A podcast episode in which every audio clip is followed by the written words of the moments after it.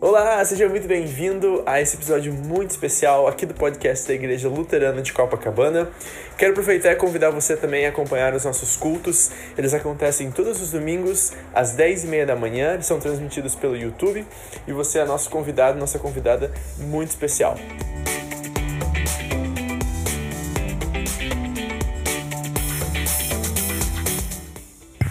Quarto domingo no Advento e neste ano temos como leitura principal a Anunciação.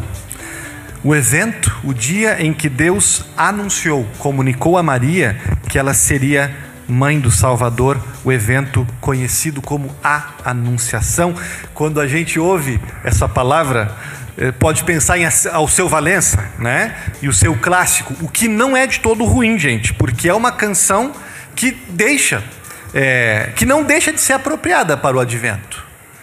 A voz do anjo sussurrou no meu ouvido, eu não duvido, eu, não, eu já escuto os teus sinais, tu vens, tu vens, eu já escuto os teus sinais. É dessa passagem de hoje que seu Valença estava falando, Lucas 1, 26 a 38, quando Maria entra na Bíblia, quando começa o Natal para a mãe do bebê. Maria e o Natal é o tema desta manhã. E eu gostaria de destacar duas coisas, gente, dessa anunciação, bem nítido, tá? Primeiro, a mensagem que o anjo traz. Segundo, como Maria responde a essa mensagem. Três vezes o anjo fala no texto, três vezes Maria responde. Talvez a primeira parte, a mensagem do anjo, nem seja tão novidade para a gente, mas vale a pena recordar. Vale a pena recordar, porque fora as igrejas cristãs apegadas à Bíblia, a mensagem do Natal ela fica meio ofuscada. É possível que os filmes, os especiais, as comunicações de Natal que a gente vê falem da paz, da solidariedade entre as pessoas, é, a importância da família, mas nada da mensagem do anjo. Então vale a pena relembrar qual é a mensagem do anjo, qual é a mensagem do Natal. E a resposta, a reação de Maria. O que nós podemos aprender disso? Sem rodeio, gente. A mensagem do anjo foi extremamente clara e é de se impressionar como a gente confunde isso, porque ela é realmente clara, explícita.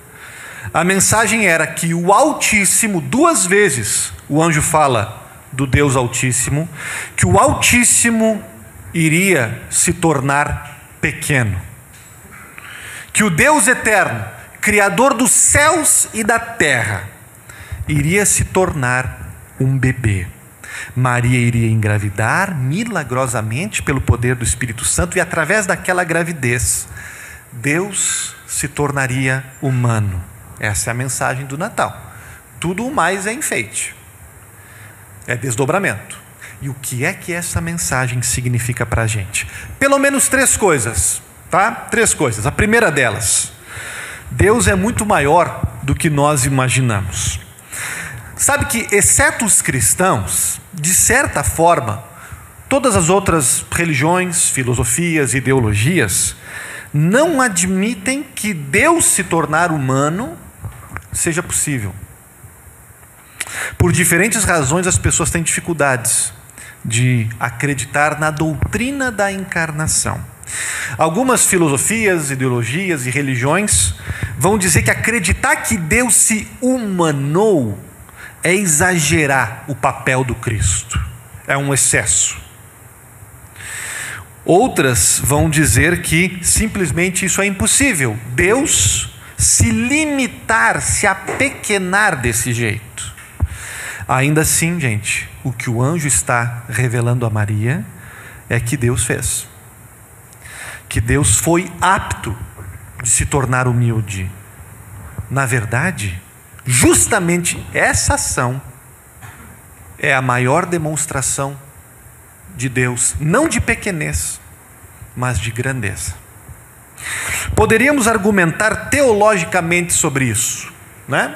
Filipenses 2, um louvor a, o Deus que se rebaixa, que se, que se apequena. Leonardo Boff poderia nos ajudar também. Todo menino quer ser homem, todo homem quer ser rei, todo rei quer ser Deus, só Deus quis ser menino. Poderíamos argumentar cientificamente, matemática, embora corpos sólidos exemplifiquem muitas verdades da geometria plana, figuras planas não conseguem exemplificar as verdades da geometria sólida. Trocando em miúdos, o maior e mais complexo pode abarcar o menor e o mais simples, mas o menor não pode fazer o mesmo com o maior. Poderíamos argumentar filosoficamente. Podemos nos tornar um gatinho para brincar com o nosso gatinho de estimação, mas não podemos discutir Machado de Assis com ele. O grande pode se tornar pequeno, isso é sinal de grandeza, mas o pequeno não pode se tornar grande. Madre Teresa pode compreender a mente de Hitler. Hitler não consegue compreender a mente de Madre Teresa. Gente, vejam, tornar-se pequeno para quem é grande não é sinal de pequenez, de limitação. Pelo contrário, qualquer lugar onde o grande se faz pequeno, o poder e a vontade para fazer isso não é prova de fraqueza, mas de grandeza. O argumento não é meu, é de C.S. Lewis, no livro Milagres. Quando Deus se fez gente como a gente, se fez ser humano, o que o anjo estava anunciando significa, em primeiro lugar, que Deus é muito, muito, muito maior do que poderíamos imaginar. Essa é a primeira coisa que Maria ouve naquele dia. Maria, você pensava que o Altíssimo era alto? Você não tem ideia minha querida. Maria, você pensava que o teu Deus era supremo? Espera para ver ele mamando no seu peito.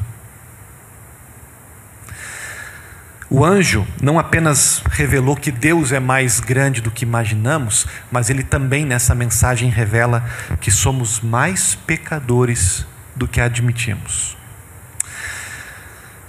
é, é, aquela mensagem ela também era não apenas sobre o tamanho de Deus, mas sobre o tamanho do pecado que está nas nossas, nas nossas vidas, o problema do ser humano. A encarnação de Deus, a vinda de Jesus, não era para que Deus viesse passar férias no mundo, brincar com a humanidade como divindades nórdicas e gregas. Era um presente um presente, tinha caráter de dádiva, de bênção. E, gente, normalmente, se vocês já repararam, quando a gente recebe um presente, há um motivo embutido, há uma mensagem por trás. E entendemos o presente melhor se nós entendemos o motivo, entendemos a mensagem do presente. Né? Como assim? Eu vou explicar para vocês, dando um exemplo. Na noite do dia 24 de dezembro, abriremos presentes aqui em casa na nossa família aqui em casa. Deve de ter alguma coisa para mim embaixo da árvore. Espero que tenha. Imagine um presente da minha esposa. Linha Fitness Polishop. Pesos para malhar com um combo de um DVD. Um DVD Como perder 20 quilos em 20 minutos. Por 20 dias eu posso apreciar esse presente, mas não sem entender a mensagem implícita por trás dele. Imaginem que a liderança desta igreja, imagine que o Henrique me dê um presente é, de Natal.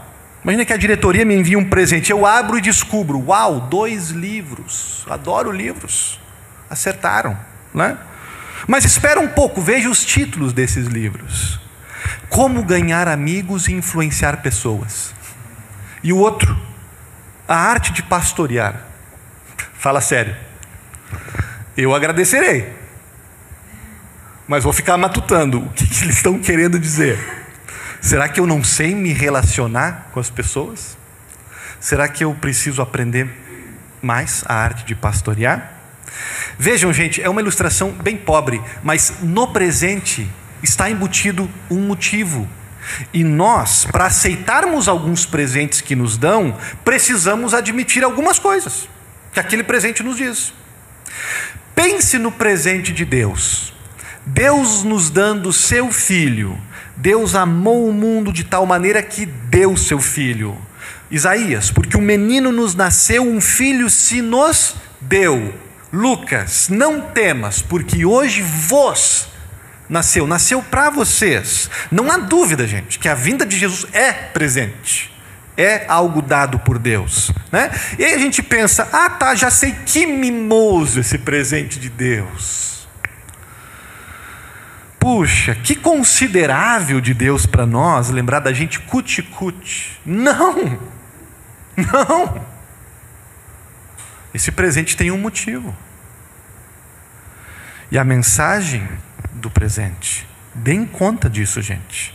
Esse presente só nos foi dado dessa maneira porque estávamos completamente necessitados. Porque éramos tão malvados, tão perdidos, que não tínhamos condições de nos salvar, de evoluir por conta própria precisávamos que Deus se encarnasse e se sacrificasse por nós. O anjo vem e anuncia a Maria a vinda de Cristo. E Isaías já havia profetizado sobre esse presente ao povo que estava em trevas. Resplandeceu-lhes a luz. Aos mortos, diz Efésios, em suas transgressões, Cristo vem.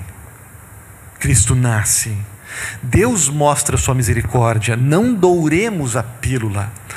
Admita, Fátima, o motivo do Natal. Só assim o presente faz sentido. Só assim podemos desembrulhá-lo como ele merece.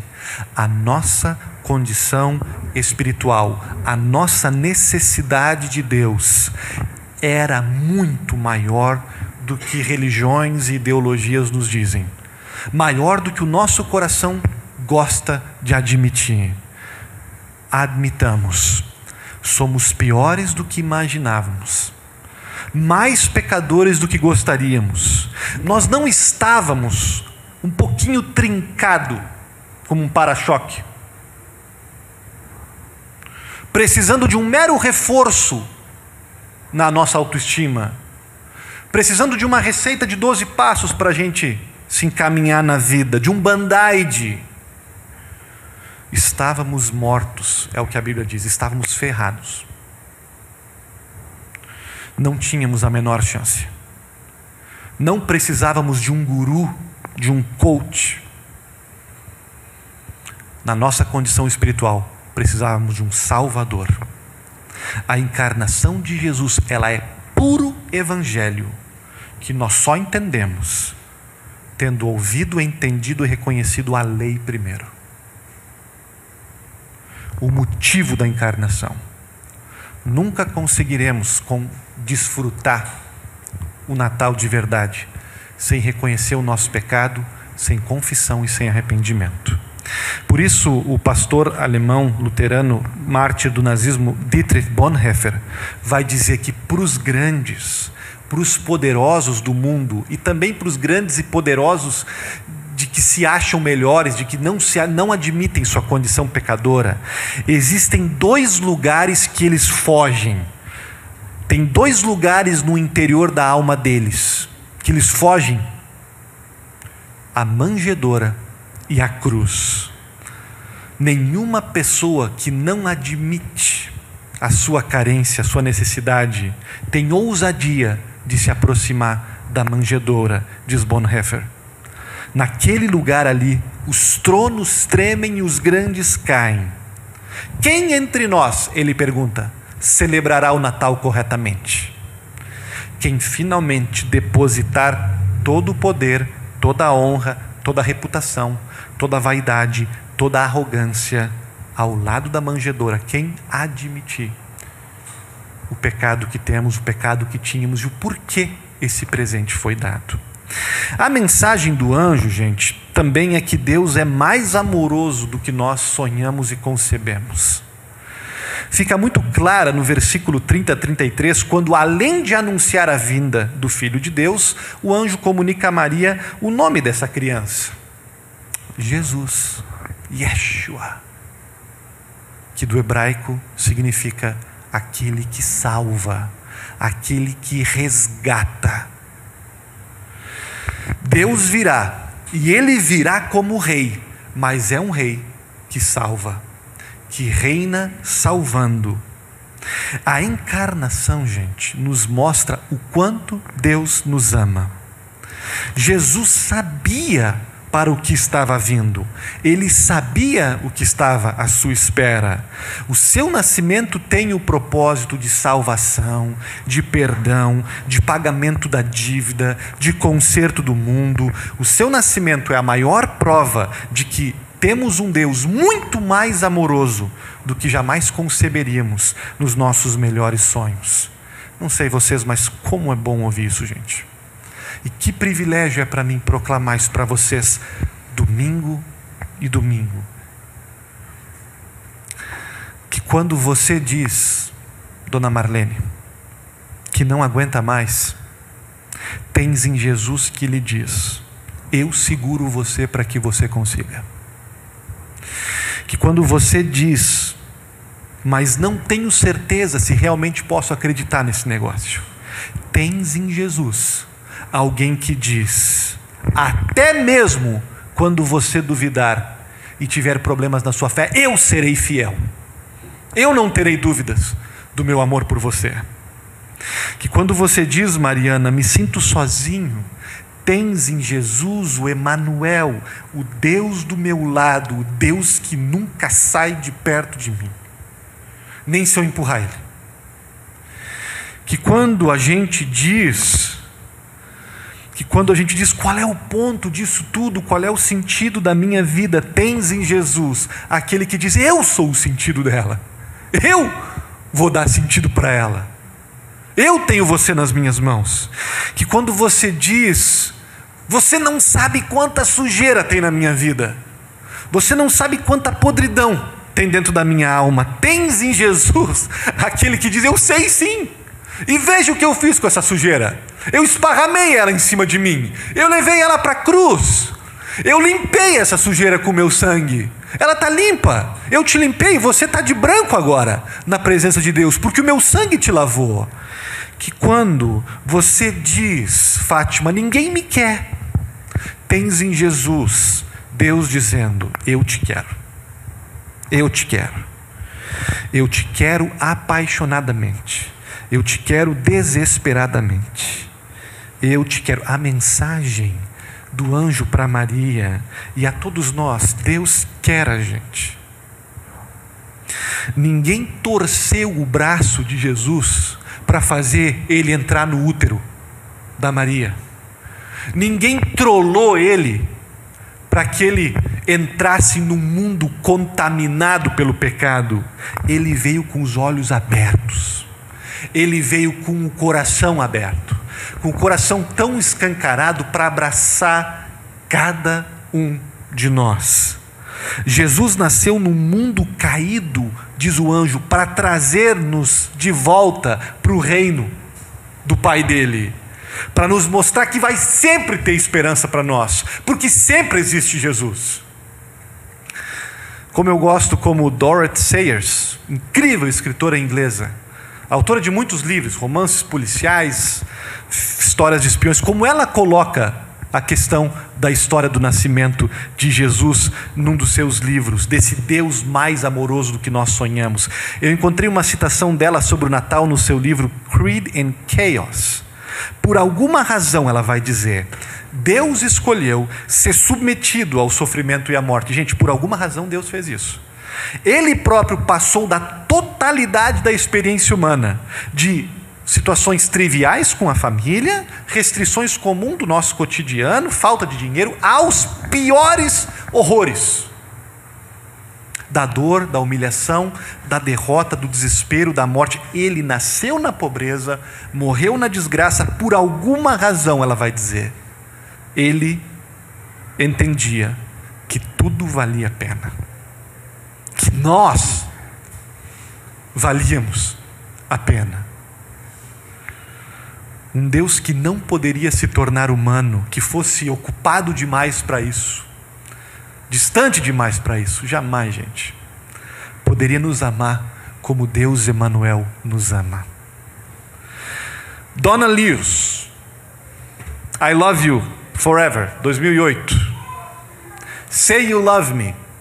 Love Me Forever. Never Stop. Never Whatever. Não sei quem gosta de Donna Lewis aqui. Eu sei, é meio cafona.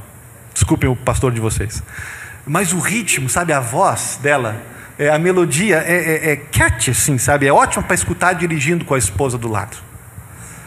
A letra não é grande coisa, tá? Tem um refrão, clímax, que, que diz isso, né? Me diz que você vai me amar. Me amar para sempre. Nunca parar de me amar, independente de qualquer coisa. E você vai dizer: ah, para, pastor. Um refrão desse nem é poético, né? Nem, né? Um refrão desse né? não tem algo mais elaborado como Vinícius de Moraes, talvez alguma coisa mais Camões para trazer para nós aqui na, na ilustração. Eu sei, gente, eu sei. Mas veja se quando a gente está apaixonado, a gente não pensa essas coisas. Me diga que você vai me amar para sempre, independente de qualquer coisa que vai cuidar de mim. A gente diz isso. Não apenas metaforicamente. A gente diz, gente, porque a gente precisa de um amor assim. Só que só há uma pessoa no universo capaz de nos oferecer esse tipo de amor. Jesus Cristo. Ninguém poderá nos amar para sempre. Ninguém pode te amar incondicionalmente, independente de qualquer absurdo que você venha fazer. Ninguém te ama perfeitamente. O anjo está dizendo isso para Maria. Existe um que pode. Existe um que fez. Nosso Senhor e Salvador Jesus Cristo. Salve a agraciada. Não porque Maria tem uma graça interna, uma luz interior diferenciada. Salve a agraciada, cheia de graça, é porque Deus abundou graça na vida dela. E aí você também pode ouvir isso hoje. Salve a agraciada. Salve agraciado. Salve agraciados. Porque Deus abundou graça na nossa vida. Não tenha medo, Maria, não tenha medo, Guilherme. Não tenha medo, Augusto. O Filho de Deus Altíssimo é com você. Você é um abençoado aos olhos dele. E Deus, o Senhor, dará o trono de Jacó, o trono do povo, o trono da humanidade, para ele para sempre. E nós reinaremos juntos nesse reino. Como Maria respondeu? A mensagem é incrível. Eu espero que vocês tenham absorvido um pouco desse, desse conteúdo, dessa mensagem maravilhosa. Vamos pensar na Maria agora, na reação dela. É, como é que ela respondeu? E tem muito para a gente, sabe? Aprender com Maria, aprender da Maria. É, Maria é um grande exemplo para a gente. Nós, luteranos, não a idolatramos. Nós não afirmamos nada sobre ela que não encontramos respaldo na Bíblia, mas puxa, a gente olhamos para ela como um precioso, se não o maior exemplo para nossa fé.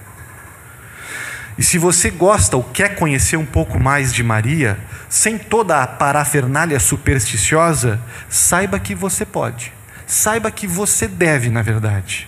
E a partir desse texto já é uma introdução a isso, já dá para tirar alguns ensinamentos, três pelo menos das três respostas que ela dá.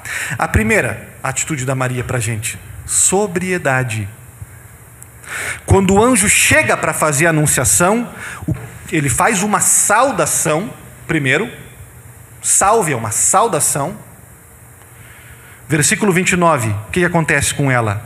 Ela, porém, ao ouvir essa palavra, ao ouvir a saudação, nem era notícia ainda, era saudação.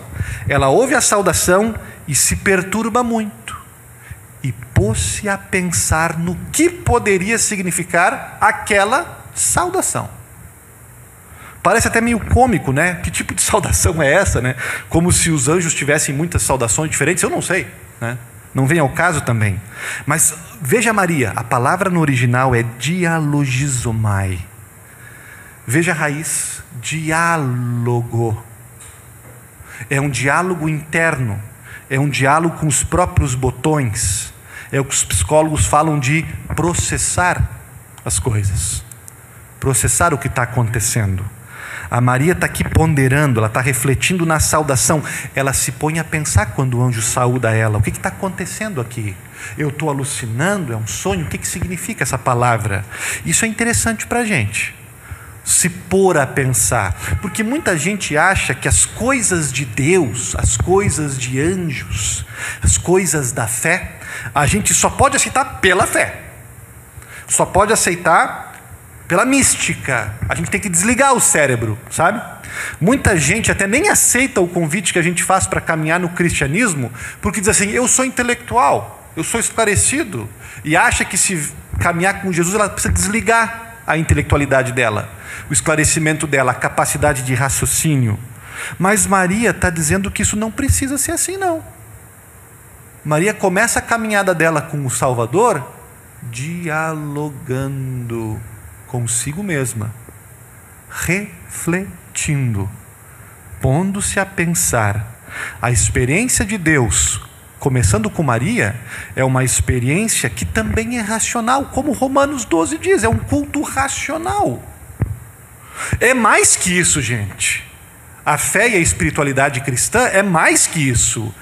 É espiritualidade, é mistério, é sacramento, é fé é afeto, é emoção, é inspiração, mas não é menos que isso.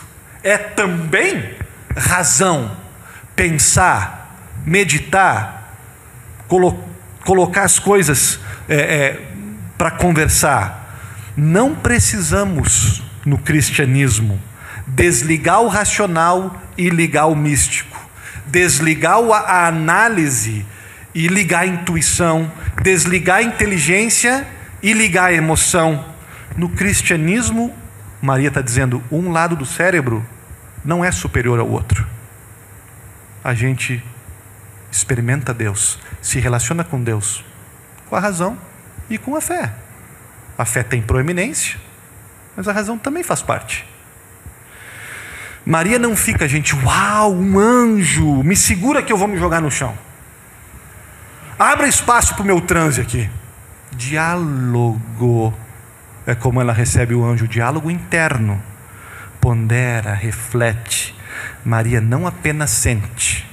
E por isso, na nossa igreja luterana, a gente defende um cristianismo que não é só sensacionalismos e sentimentalismos, que fica à mercê das emoções da gente, que sobe e, e baixa de acordo ao humor que a gente tem ou o período do mês.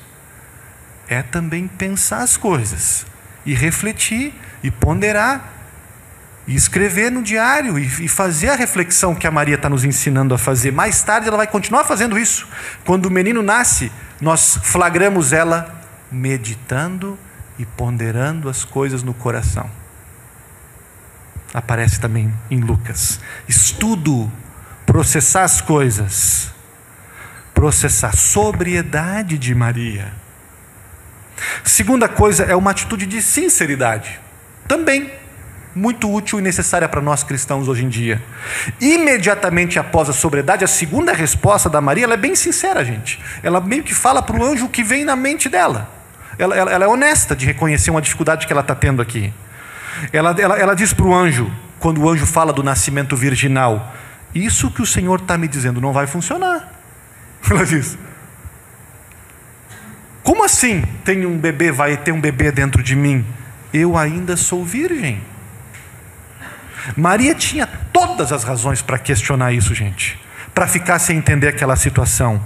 A Maria pode ter vivido um tempo diferente do nosso, mas ela sabe como os bebês são feitos. Nós ficaríamos perplexos e ela também ficou perplexa com aquela notícia, com aquela situação é, é, é, do nascimento virginal, porque ela, porque ela está sem, sem entender isso. Ela não acreditou, porque ela era uma mulher de visão. Ela acreditou porque estava acontecendo com ela. Porque ela aconteceu com ela, se cumpriu nela o que Deus estava dizendo para ela. E aí, nesse meio tempo, ela leva a perplexidade, ela leva a confusão, ela leva a dúvida para o anjo. Como é que isso vai acontecer? Maria está, de certa forma, antecipando a fé dos discípulos, a fé de Pedro, um representante dos discípulos, que vai dizer: é uma fé que duvida e é uma dúvida que acredita. Quando Pedro vai dizer: Senhor, eu creio, me ajuda na minha falta de fé. A Maria, de certa forma, está nos dizendo que há espaço na caminhada com Deus, na fé, para momentos de intercessão, para momentos de dificuldade, de luta, de não entender o que está acontecendo, os sinais dele à minha volta, de ter essa dificuldade. E a Maria está nos ensinando o que fazer com isso. Leva para Deus, desabafa diante de Deus, leva angústia, leva dúvida, leva para Deus, processa ela com Deus. Fé cristã não é uma linha plana, linear, tudo funcionando. Me dá o papel aqui, onde eu assino e eu obedeço e pronto. Que bom se fosse, mas não é. A vida cristã, com as suas angústias, com as suas tentações, com, com as dificuldades que nós temos, o jeito que Deus trabalha, Ele tem o alto e baixo, e tem o um momento da angústia, e tem o um momento da, da luta, da batalha. Nesse momento, de perguntar coisas difíceis, honestamente, gente, humildemente. Quais são as perguntas que você tem feito a Deus? Quais são as dúvidas que você tem processando a sua fé? Como é que você está fazendo isso? Receba o presente de Jesus dessa forma também. Esteja nesse relacionamento com Deus que é que é sincero, que é sincero, que é autêntico. Sincero com as dúvidas também. Sincero também com a falta de fé quando nós experimentarmos isso. Com humildade, Senhor, o que eu devo fazer? Me ajuda aqui, me socorre aqui. Eu creio, Senhor. Me ajuda. Que aqui eu tenho falta de fé, aqui eu tenho dificuldade. E por último, gente, em terceiro lugar, é uma atitude de submissão. Maria vai dizer, sua última fala do texto: Aqui está a sua serva, que aconteça comigo conforme a sua palavra. A notícia representava um tremendo desafio. Grávida, sem estar casada, seria desgraçada na sociedade, seria banida da religião, quizás apedrejada, abandonada por amigos, provavelmente perderia o noivo, José. Naquele momento que ela diz isso, ela não sabia que Deus cuidaria de tudo ela não tinha garantias. Deus fez. Deus enviou um anjo para o José. Deus cuidou de tudo, mas no momento que Maria recebe a notícia e responde, ela não sabe. O canto virá depois. A alegria virá quando ela visitar a Isabel. Aí o Magnificat é concebido. Naquele momento, sem garantias, sem evidências, submeteu-se. Aqui está a serva do Senhor, que aconteça comigo o que Deus quiser, o que a Sua palavra está dizendo. A obediência de Maria, antes de jubilante, obediente. Antes de todas as coisas resolvidas, obediente. Antes da certeza de que Deus cuidará de tudo, obediente. Antes de enxergar provas, obediente. Não a minha vontade, Senhor, a tua. Como isso nos ensina? Não somos agentes de Deus.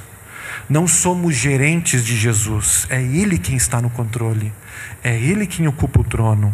E a Maria nos ensina isso. A dar o senhorio, a chave da nossa casa, da nossa vida para Jesus, a dar a Ele o controle, a recebê-lo não apenas como Salvador, mas como Senhor também.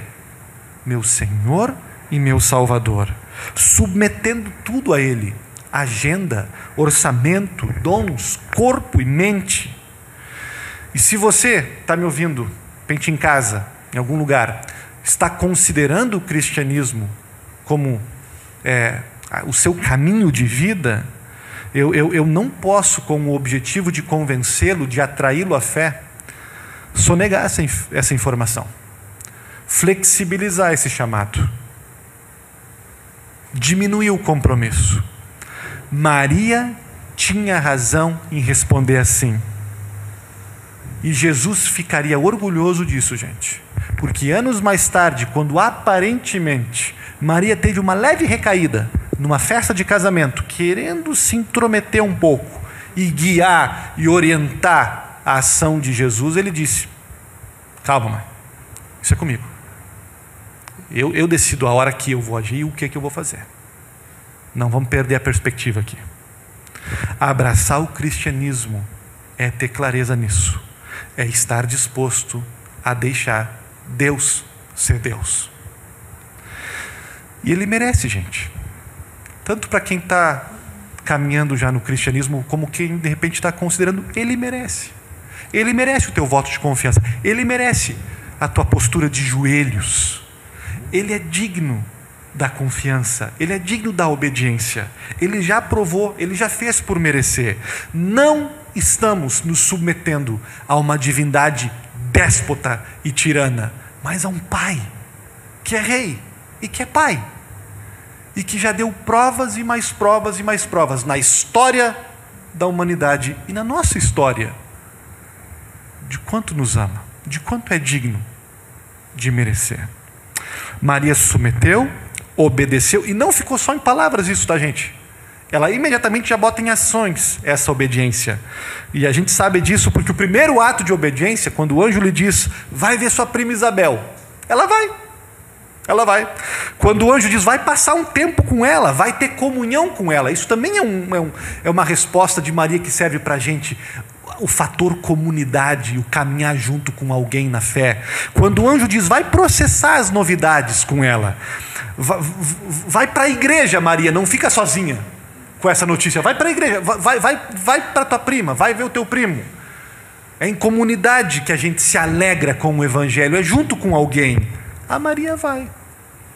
Ela foi, agraciada Maria, cheia de graça, bendita que nos ensina sobriedade, reflexão, sinceridade na fé, obediência.